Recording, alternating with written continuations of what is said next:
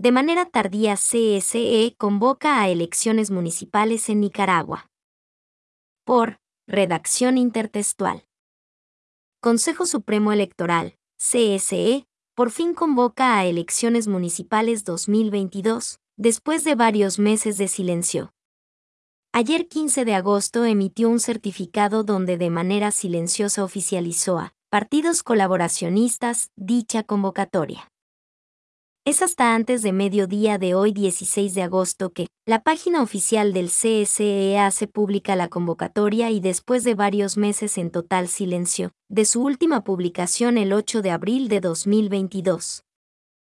El documento contiene siete acuerdos, descritos en una cuartilla, que habla sobre las elecciones a elegir alcaldes, vicealcaldes personas a la candidatura de concejales y suplentes en los 153 municipios del país.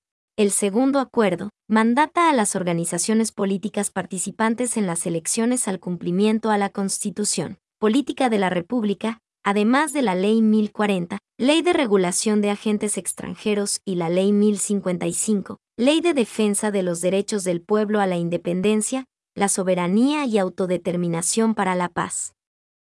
Según el documento presentado por el CSE, la publicación del calendario electoral será el día 18 de agosto del corriente mes. La organización independiente Urnas Abiertas, en un comunicado señaló que la convocatoria a elecciones municipales de parte del CSE, de manera tardía es, para evitar fiscalización ciudadana.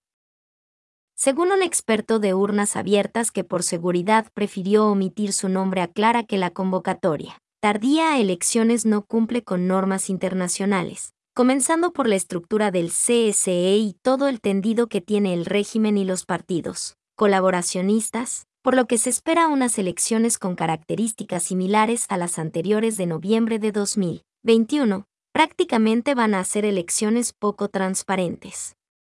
Si no se han celebrado comicios transparentes en años anteriores, menos ahora que ellos tienen todo el control, dice el experto.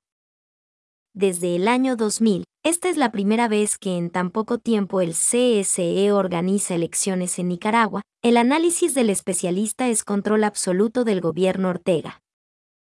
Prácticamente está apuntando a aumentar el control municipal, que ya tenían. Como estrategia también usan a su favor la presión y represión y están presionando a otras autoridades locales liberales a ceder. Añade. Por su parte, Olga Valle, directora de Urnas Abiertas, atribuye que lo que se propone el CSE es limitar a la ciudadanía. Además de ser una práctica sistemática, es una decisión discrecional del CSE que afecta la posibilidad de que exista una verdadera organización, participación y fiscalización ciudadana.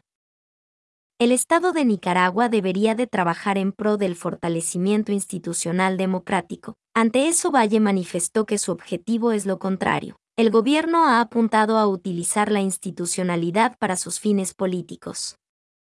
También menciona que existe una confusión sobre la verificación ciudadana cuando la estructura partidaria del FSLN convocó a una jornada presencial para este 13 y 14 de agosto y esta no se llevó a cabo. Los operadores políticos del oficialismo llegaron incluso a amenazar y hostigar a trabajadores del Estado, para que participaran en dicha actividad.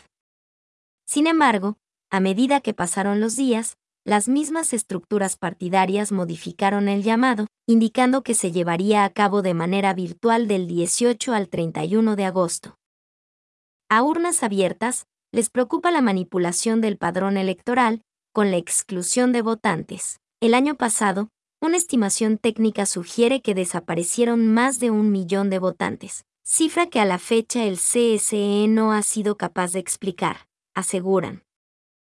Algunos partidos políticos ya están listos para participar en las elecciones. Ya escogieron a sus candidatos para presentarlos el próximo 6 de septiembre para el experto de urnas. Abiertas el gobierno Ortega Murillo, ya tiene designado a sus propios candidatos y los partidos colaboracionistas lo que han hecho es validar para seguir en los puestos. Por consiguiente, no podemos decir que hay una convocatoria transparente si no se cumplen los plazos y los ciudadanos no pueden decidir libremente a sus autoridades, afirma.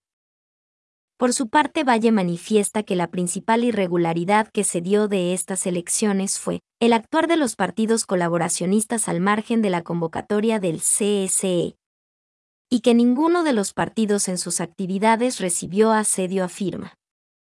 El mes de julio se registró un incremento de actos partidarios del PLC, APRE, PLI y ninguno de estos eventos fueron asediados por la policía o prohibidos por el gobierno, a pesar de la violencia generalizada y estado policial de facto que mantiene el régimen en el país. Los partidos que conservan su personería jurídica y participan en estas farsas electorales son los que cuentan con el beneplácito del régimen, así que no sería de extrañar que tengan información directa del CSE, quien hasta hoy se mantenía en silencio, amplia la organización. En Nicaragua existen 153 alcaldías y 140 están bajo el control del FSLN. El régimen apuesta por el control absoluto del poder político sin autonomía municipal, la que ha sido golpeada de manera sistemática y continua en los últimos años.